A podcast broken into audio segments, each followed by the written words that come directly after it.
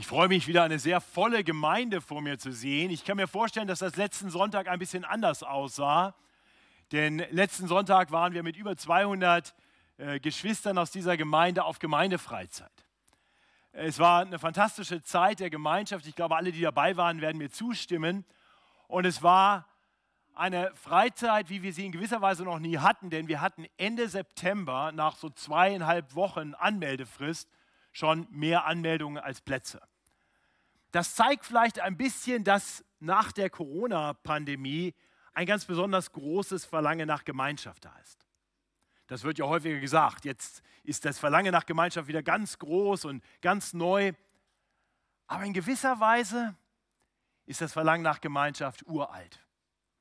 Ich denke, es ist in uns hineingelegt. So hat Gott diese Welt geschaffen. So hat er uns geschaffen. Er hat uns angelegt auf Gemeinschaft mit ihm und miteinander. Das sehen wir schon in der Schöpfung. Gott schafft sich den Menschen ihm selber zum Ebenbild, damit er mit ihm in enger Gemeinschaft lebt. Und wir lesen in diesem Schöpfungsbericht gleich am Anfang der Bibel immer wieder, dass alles, was Gott macht, gut ist.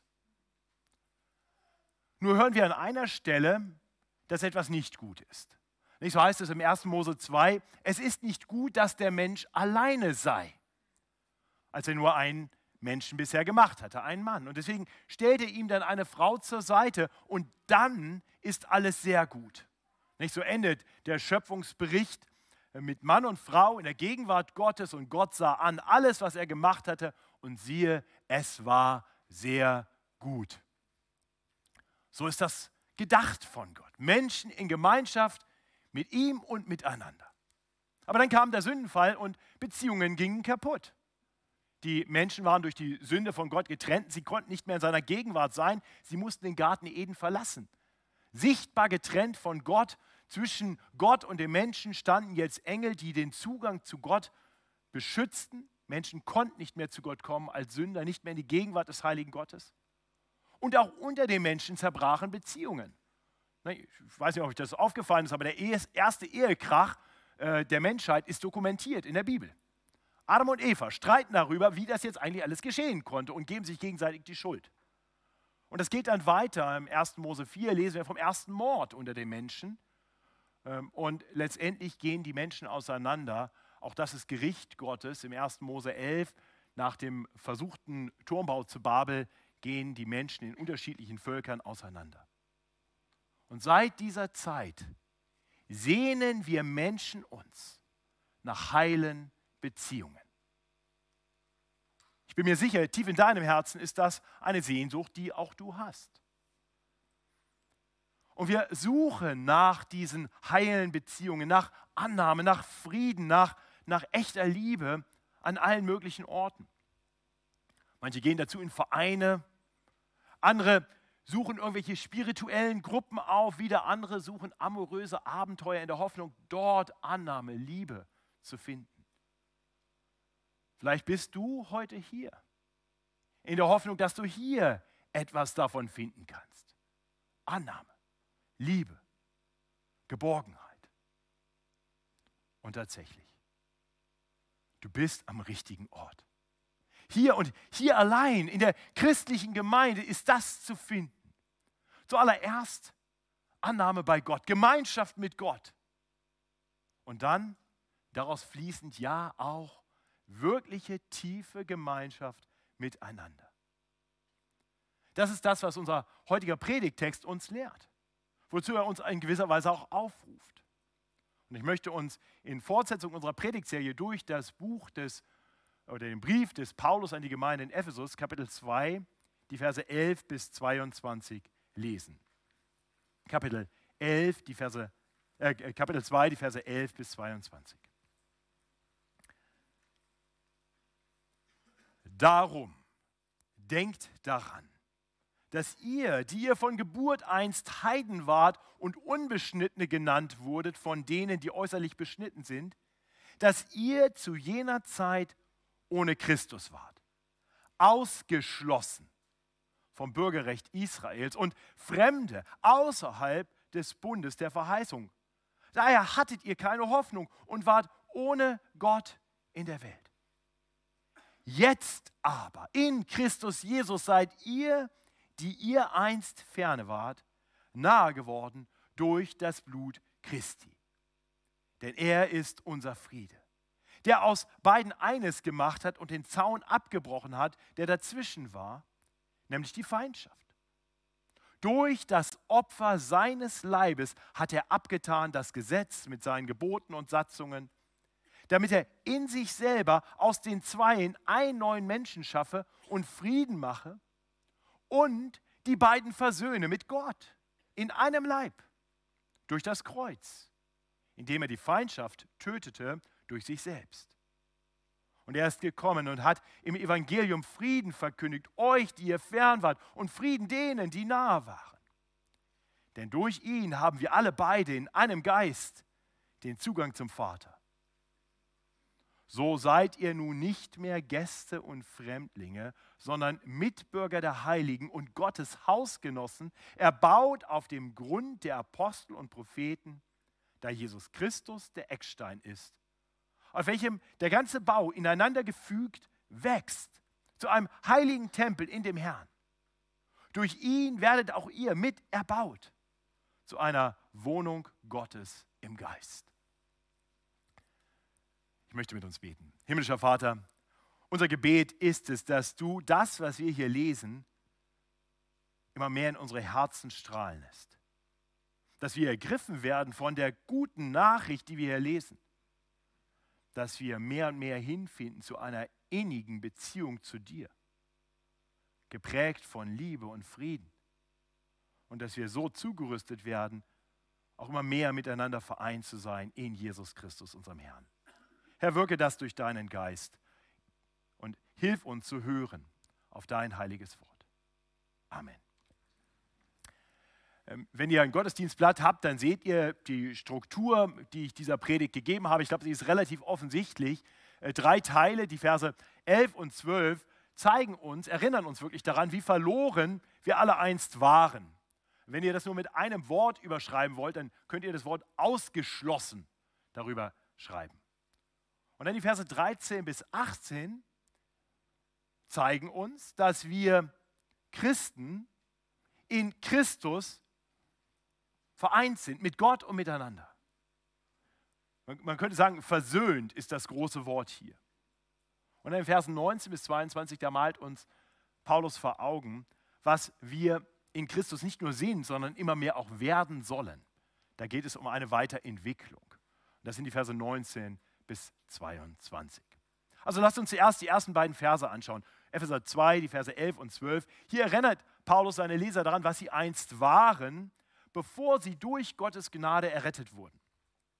Und dabei spricht Paulus hier ganz bewusst Christen an aus, aus einem heidnischen Hintergrund, das sehen wir im Vers 11. Nicht? Darum denkt daran, dass ihr, die ihr von Geburt einst Heiden wart und Unbeschnittene genannt wurdet von denen, die äußerlich beschnitten sind diese, diese Unterscheidung zwischen Juden und Heiden, die, die ist jetzt für uns relativ weit weg. Wir, wir sind wahrscheinlich fast alle aus heidnischem Hintergrund und, und das, das sind nicht die Kategorien, in denen wir denken. Aber uns ist klar, das waren damals die wesentlichen Kategorien, denn ähm, die Gemeinde bestand aus Christen, die aus jüdischem und heidnischem Hintergrund kamen. Und, und Paulus spricht jetzt die, die Menschen aus heidnischem Hintergrund an, also eigentlich Menschen wie uns. Im Prinzip ist das komplett relevant, was wir hier lesen, weil weil uns alle das betrifft. Und, und Paulus beginnt hier mit einer Aufforderung. Darum denkt daran. Ja, und fährt dann fort in Vers 12, dass ihr zu jener Zeit ohne Christus wart. Und wenn Paulus also sagt, darum, dann, dann, bezieht er sich auf das, was zuvor kam. Er hat also in den Versen 1 bis 10, und das haben wir in der letzten Predigt, in dieser Predigtserie vor zwei Wochen bedacht, ja, da hat er gezeigt, wie, wie wir einst geistlich tot waren, keinen Retter hatten und dann kam Christus und wir sind durch Jesus Christus gerettet. Wir sind lebendig gemacht worden. Ja, vielleicht zusammenfassend kann man einfach die Verse 4 und 5 lesen, wo es heißt, aber Gott, der reich ist in Barmherzigkeit, hat in seiner großen Liebe, mit der er uns geliebt hat, auch uns, die wir tot waren in den Sünden, mit Christus lebendig gemacht. Aus Gnade seid ihr selig geworden. Und dann nochmal in Vers 8, aus Gnade seid ihr selig geworden durch Glauben. Und jetzt kommt, darum denkt daran. Also diese Aufforderung gilt denen, die das erlebt haben. Du kannst nur an etwas denken, auf etwas zurückschauen, was in deinem Leben geschehen ist. Und deswegen möchte ich dich zu Beginn dieser Predigt fragen, ist das in deinem Leben geschehen? Hast du das erlebt? Kannst du sagen, ja, ich durfte erleben, wie ich allein aufgrund der Gnade Gottes durchgedrungen bin von einem Zustand des Existierens, aber geistlich Todseins, hin zu einem wahren Leben in Jesus Christus. Einem, einem Leben im Glauben an Jesus Christus. Wenn du das für dich noch nicht sicher sagen kannst, wenn das für dich noch Fragen aufwirft, dann, dann möchte ich dich nochmal herzlich einladen. Am Dienstag fangen wir einen Kurs an, wo wir genau über diese Frage nachdenken wollen. Wie können wir in Christus sein? Wie können wir das erleben? Ähm, Christian entdecken, Dienstag ab 19 Uhr hier in der Gemeinde. Herzliche Einladung, sei dabei. Kannst dich gerne nachher an der Tür bei mir anmelden oder mir eine E-Mail schreiben oder einfach kommen. Und zum anderen möchte ich dich aber einladen, nicht bis Dienstag zu warten, sondern jetzt noch weiter gut zuzuhören. Denn ich möchte weiter entfalten, was Gott für uns getan hat. Und alle unter uns, die sagen, ja, das, das habe ich erlebt, wir haben jetzt einen Auftrag. Wir sind diejenigen, die hier direkt angesprochen wurden. Dieser Text spricht Christen an. Darum denkt daran, auf, aufgrund dessen, was, was Christus für euch getan hat, denkt daran, was ihr einst wart, zu jener Zeit, wie es hier heißt. Da waren wir hoffnungslos verloren. Das verdeutlicht ähm, im Fortgang von Vers 12. Darum denkt daran, dass ihr zu jener Zeit ohne Christus wart, ausgeschlossen vom Bürgerrecht Israels und Fremde außerhalb des Bundes der Verheißung. Daher hattet ihr keine Hoffnung und wart ohne Gott in der Welt. Äh, ich möchte hier konkret drei Aspekte, die hier betont werden, herausheben. Das erste ist, dass er sagt, wir waren ausgeschlossen vom Bürgerrecht Israels und Fremde außerhalb des Bundes der Verheißung. Gott hatte sich einst ein Volk erwählt, ein besonderes Volk Israel. Eigentlich kein besonderes Volk. Eigentlich ein ganz kleines, unbedeutendes Volk. Aber, aber Gott hatte seine besondere Retterliebe, seine Vaterliebe auf dieses obskure kleine Völkchen gesetzt. Er hatte es erschaffen in gewisser Weise, indem er einem Mann verheißen hatte, aus dir sollen viele Nachkommen kommen und das wird mein Volk sein. Und dann hat er diesem Volk verschiedene, mit diesem Volk verschiedene Bünde geschlossen und diesem Volk große Verheißungen, Versprechungen gegeben. Aber Paulus sagt, die, die nicht zu diesem Volk gehörten, alle anderen, die waren ausgeschlossen von diesen Versprechungen. Das heißt, Gott gibt große Versprechen, aber nur einigen wenigen. Alle anderen sind ausgeschlossen. Das klingt für uns ja vielleicht erstmal weit weg und, und auch dieser Gedanke, okay, da war ein Bürgerrecht ausgeschlossen vom Bürgerrecht. Aber, aber ich glaube, wir können uns das doch so ein bisschen vorstellen. Bürgerrecht heißt, wir haben bestimmte Rechte, wir haben besti bestimmte Ansprüche, bestimmte Privilegien. Und, und die, die kein Bürgerrecht haben, die, die haben etwas weniger Rechte. Ja? Oder, oder vielleicht hilft es uns, äh, gerade den, den, Jüngeren unter uns, das noch mehr in die Kategorie zu packen von, von Familie, von, von einer Familiengemeinschaft. Äh, vielleicht stellst du dir mal die Situation so vor. Du bist du bist Teenager, du bist Kind und die Älteren unter uns, wir können uns da mal hineindenken für einen Moment. Ja? Und jetzt stell dir vor, so nach dem Gottesdienst, da stehst du mit deinen Freunden unten im Foyer und ähm, dann kommen die Eltern dazu, das stört ja meist erstmal im ersten Moment, ähm, kommen die Eltern dazu, aber dann kommen die Eltern von deinem Freund, von deiner Freundin dazu und die sind so richtig coole Eltern. Und die sagen dann ihrem Kind, heute gibt es heute gibt es was richtig Gutes zu essen und heute Nachmittag machen wir richtig tolle Sachen und das klingt fantastisch. Und dann sagen sie, ja, wir müssen jetzt los und dann gehen sie los und du bleibst zurück. Du bist ausgeschlossen. Du gehörst nicht zu dieser Familie. Die Verheißungen, die gerade, die Versprechungen, die gerade gemacht wurden, gelten nicht dir. So ging es den Heiden einst. Sie waren im Hinblick auf die Privilegien, die der Familie Gottes galten, ausgeschlossen. Sie waren ohne Christus und so waren wir alle einst. Ohne Christus. Keine Verheißungen von Gott. Keine guten Verheißungen zumindest. Das ist das Erste, was wir sehen müssen. Ohne Christus. Kein Bürgerrecht, keine Bünde, keine Verheißungen. Das Zweite, ohne Christus keine Hoffnung. Das ist das nächste, was, was wir hier lesen. Sie waren ohne Hoffnung. Das heißt, was wir, was wir hier lesen und was wir erkennen müssen, dass, dass ohne Christus unser Leben ultimativ hoffnungslos ist. Klar, wir können auf alles Mögliche hoffen. Ja, die, die Kinder und Jugendlichen, die hoffen vielleicht auf gute Noten oder vielleicht auf die Ferien oder andere gute Dinge. Wir Älteren hoffen dann vielleicht irgendwann hoffen auf einen guten Job oder hoffen darauf, einen Ehepartner zu finden oder vielleicht auf Kinder. Irgendwann hofft man dann auf Enkelkinder. Dann hofft man vielleicht, dass man wieder ein bisschen gesünder wird oder noch ein bisschen gesund bleiben darf, vielleicht noch einen letzten schönen Urlaub. Aber diese Hoffnungen sind alle vergänglich. Die werden alle letztendlich keine Bedeutung mehr haben. Irgendwann bleibt nichts mehr, auf das wir noch hoffen können, wenn wir nicht Christus haben. Denn wenn der Tod kommt, dann kommt das Ende aller Hoffnungen. So ist das, wenn Jesus nicht dein Herr und Retter ist. Und ich, ich, glaube, du weißt das. Wenn du heute hier bist und Jesus ist nicht dein Retter, nicht dein Herr, dann, dann sind deine Hoffnungen begrenzt. Es gibt einen klaren Horizont, an dem diese Hoffnungen zu einem Ende kommen. Und du bist heute hier an dem Ort, wo dir verkündet wird, es gibt Hoffnung. Hoffnung darüber hinaus. Hoffnung über den Tod hinaus. Denn wenn wir durch den Glauben in Jesus Christus sind, dann wissen wir, dass wir eine ultimative Hoffnung haben. Eine Hoffnung, die alles andere überdauert. Eines Tages werden wir durch den Tod hindurch zum ewigen Leben kommen. Wir werden in eine Herrlichkeit kommen, die besser ist als alles, auf das wir hier auf Erden hoffen können. Wir Christen wissen das. Wir tendieren dazu, das immer wieder aus dem Blick zu verlieren, aber wir wissen das. Und gerade weil wir das so leicht vergessen, sagt Paulus, denkt daran. Damals ohne Hoffnung, aber jetzt Hoffnung. Das ist das Zweite. Ohne Christus keine Hoffnung. Und das Dritte, ohne Christus kein Gott. Das sagt Paulus hier, dass wir, bevor wir durch den Glauben zu Jesus Christus gehörten, wir, wir ohne Gott in dieser Welt lebten. Das heißt natürlich nicht, dass Gott nicht da war. Ja, also wir wissen, Gott ist allgegenwärtig.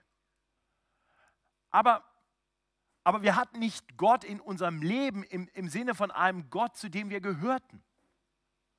Wir, wir waren nicht mit ihm wirklich verbunden. Viele Menschen meinen, irgendwie Gott zu haben, irgendwie zu Gott zu gehören. Über alle möglichen Religionen, über alle möglichen spirituellen Wege. Aber das sind Irrwege. Die Bibel macht deutlich, es gibt nur einen Weg. Jesus Christus sagt, ich bin der Weg, die Wahrheit und das Leben. Und niemand kommt zum Vater, denn durch mich. Ohne Christus heißt ohne Gott. Aber wenn du Christus hast, dann bist du in einer Beziehung mit Gott. Das ist das, was, hier betont wird. Ohne Christus, einst, hatten wir nichts. Wir hatten keine keine Verheißungen, wir hatten keine Hoffnung, wir hatten keinen Gott. Denkt daran.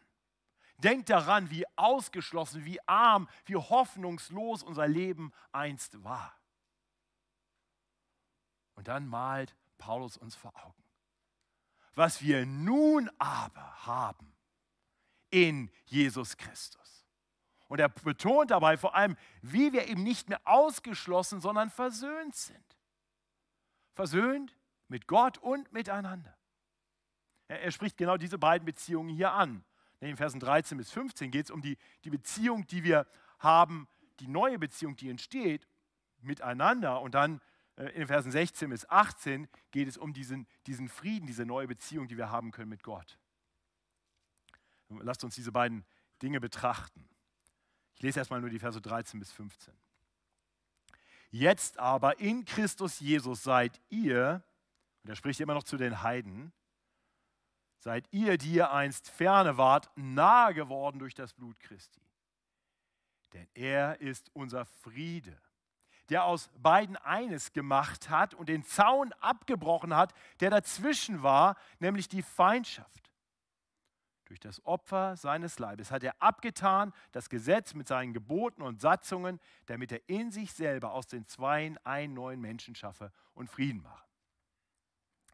Ja, das war die, damals die wesentliche Trennung, die Trennung zwischen Juden und Heiden. Und die Juden, die waren Gott nahe, aber die, die Heiden waren fern von Gott. Und wenn das jetzt hier gehen würde, würde ich euch ein Bild vom Tempel zeigen. Das machst du jetzt mal bitte für mich. Das ist ein Bild vom Tempel. Ähm, und das wurde dokumentiert. Also der Tempelbereich war hier ganz außenrum. Ähm, aber das ist ja der eigentliche Tempel. Nicht?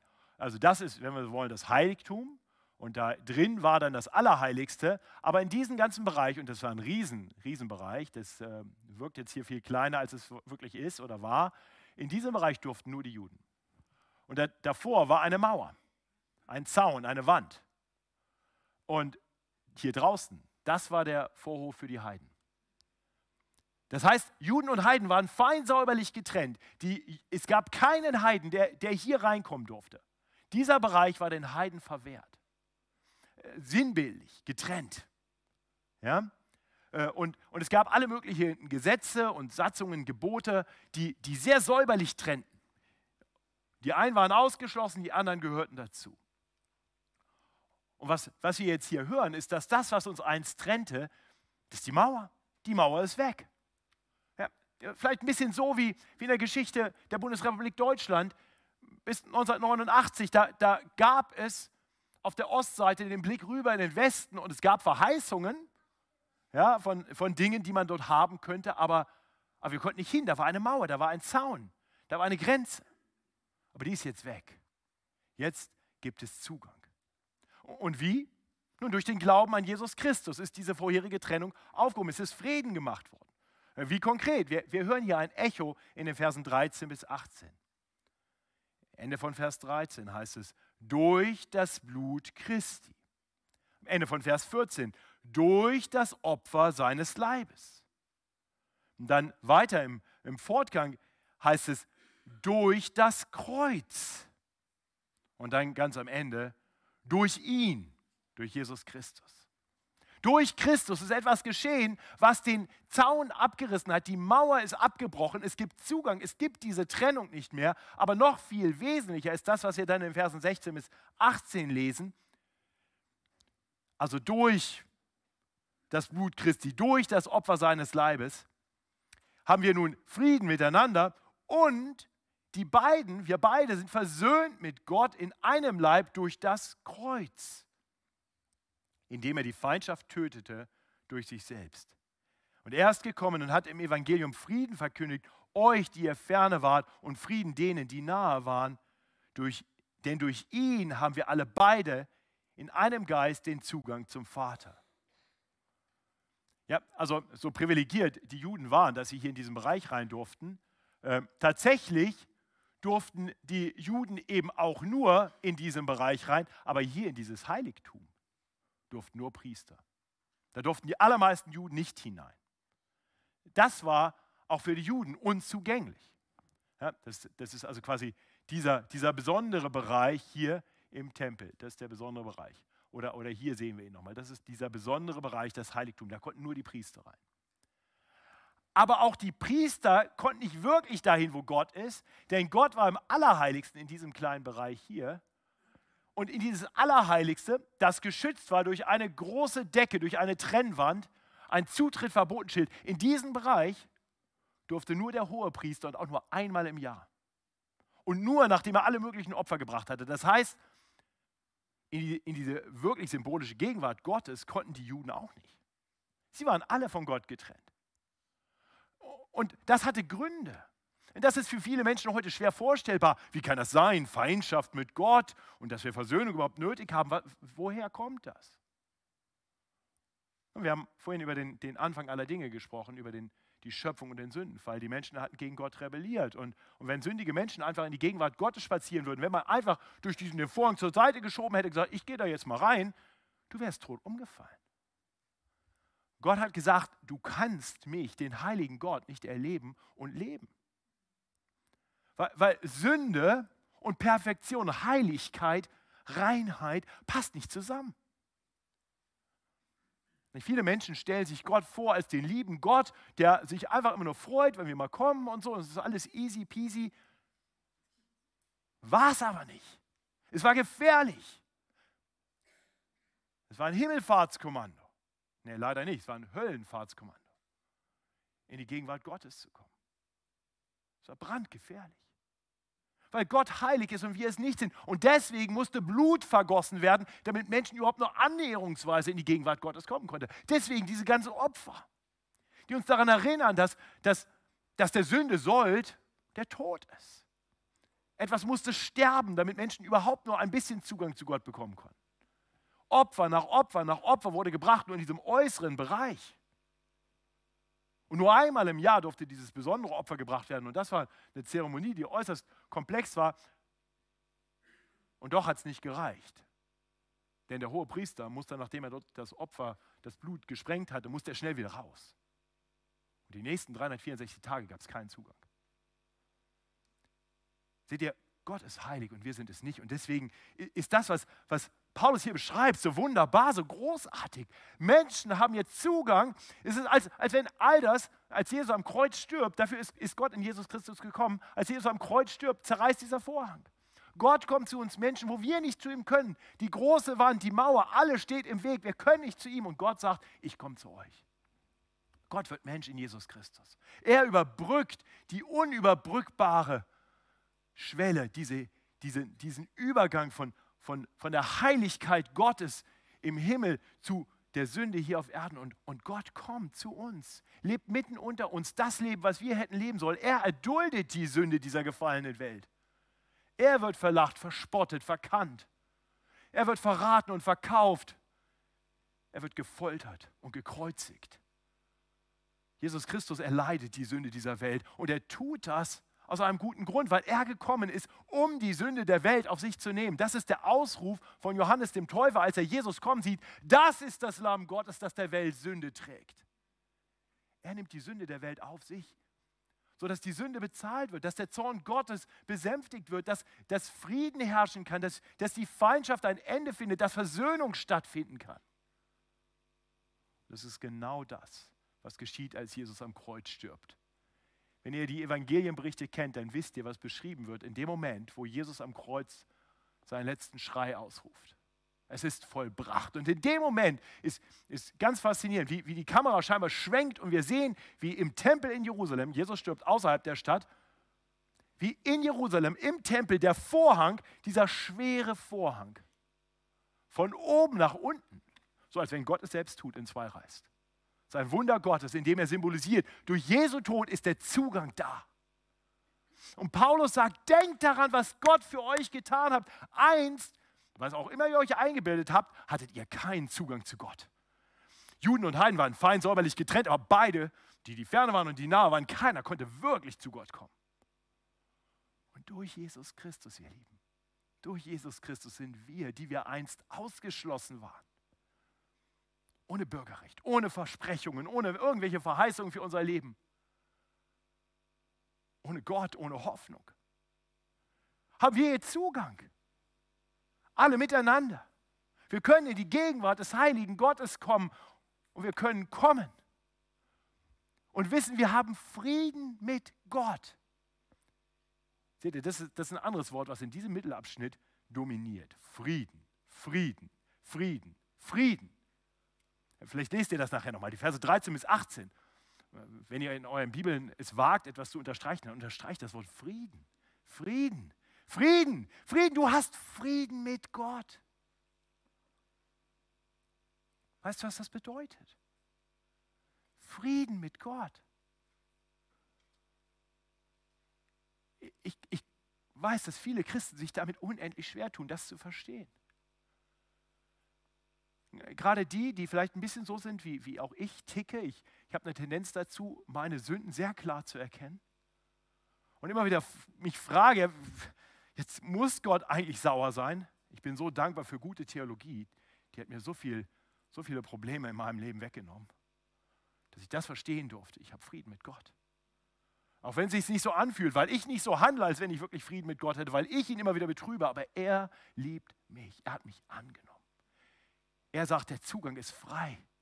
Und wenn du fällst, wie Matthias das vorhin in diesem Zitat gebracht hat, wenn du fällst und schmutzig bist, er steht da und sagt, komm her, komm, ich wasche dich wieder rein, Jesu Blut genügt, ich ziehe dir frische Klamotten an und jetzt geh fort und jetzt leb besser, aber, aber wenn du wieder gefallen bist, kannst du wieder kommen. Frieden mit Gott versöhnt.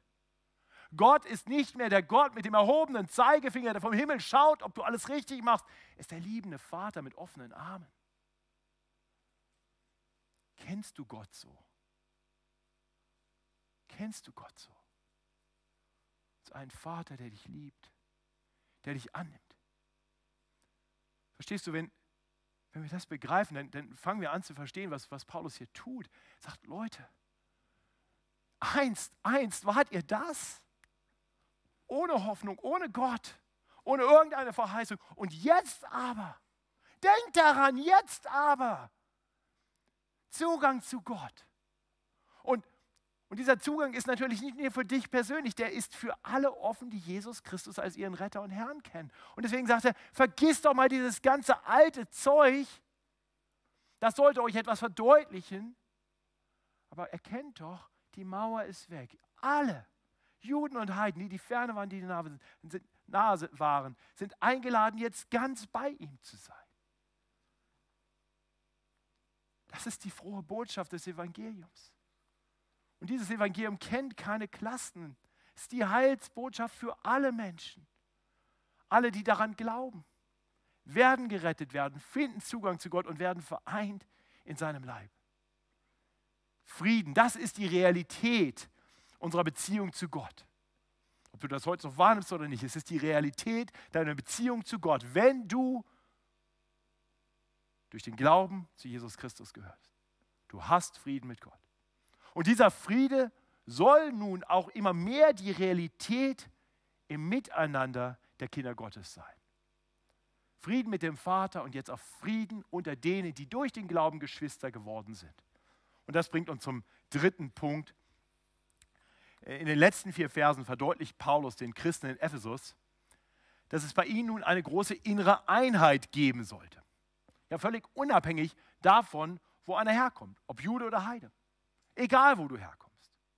Der gebraucht drei wunderbare Bilder, die wir nacheinander noch ganz kurz betrachten wollen. Vers 19. So seid ihr nun nicht mehr Gäste und Fremdlinge, sondern Mitbürger der Heiligen. Ja, die, die Heiden waren einst ausgeschlossen, ohne Bürgerrecht, ohne Hoffnung, ohne irgendwelche Privilegien. Sie waren bestenfalls Gäste im äußeren Bereich des Tempels, aber Fremdlinge. Und jetzt sagt ihr, ihr seid Mitbürger. Das heißt, jetzt gehören euch die ganzen Privilegien, die Verheißungen, die gelten jetzt euch. Es ist ein bisschen so, wie, wie wenn ein, ein, ein, ein Mensch hinkommt zu einem Volk, zu dem er nicht gehört. Ja, wir haben ja einige Flüchtlinge unter uns, die sind geflohen nach Deutschland. Und das ist nicht nur so, als wenn jetzt einer sagt, so, du kriegst jetzt hier eine Duldung oder vielleicht sogar einen Aufenthaltstitel. Es ist so, als, als wenn dir gleich die Staatsbürgerschaft verliehen wird. Du bist jetzt genau wie alle anderen. Komplett mit allen Privilegien und, und Rechten ausgestattet. Genauso ist es. Liebe Geschwister, es, es, es mag unter uns im politischen Sinne Flüchtlinge, Ausländer geben. Aber ich hoffe, uns ist klar, im Hinblick auf das, was wirklich zählt, hier in der Gemeinde sind wir alle eins. Da gibt es keine Unterschiede. Ist völlig egal, wo du herkommst. Ja, ob, ob aus Oberbayern oder im Orient. Aus Preußen oder Persien. Spielt keine Rolle, egal wo du her bist. Wenn du zu Jesus Christus gehörst, dann hast du das alles entscheidende Bürgerrecht bekommen, verliehen durch Jesus Christus. Du bist Gottes Kind, du bist Teil seines Leibes, du bist Teil der Gemeinde. Und hier kann es solche Grenzen, die die Welt um uns herum kennt, nicht mehr geben.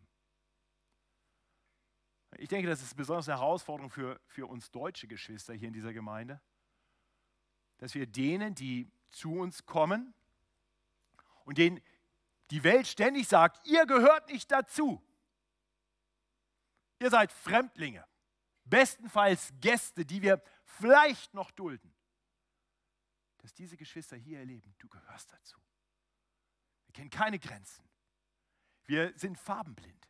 Wir haben alle den gleichen Pass. Christ. Mit dem kommst du nicht durch die Grenzen dieser Welt, aber durch die alles entscheidende Grenze kommst du nur mit diesem Pass. In die Ewigkeit. Lasst uns das leben. Lasst uns darauf bedacht sein, dass wir mehr und mehr in dieser Einheit leben. Wir gehören zusammen, weil Gott uns herausgerufen hat aus allen Völkern und zusammengestellt hat, um uns aus, aus uns ein neues Volk zu machen. Sein Volk, seine Familie. Lasst uns bewusst darauf bedacht sein, dass jeder hier erleben darf, spüren darf, wahrnehmen kann, dass er Teil der Familie Gottes ist. Das ist das Erste. Es gibt keine Grenzen mehr untereinander. Und dann als nächstes heißt es nun, wir sind Gottes Hausgenossen.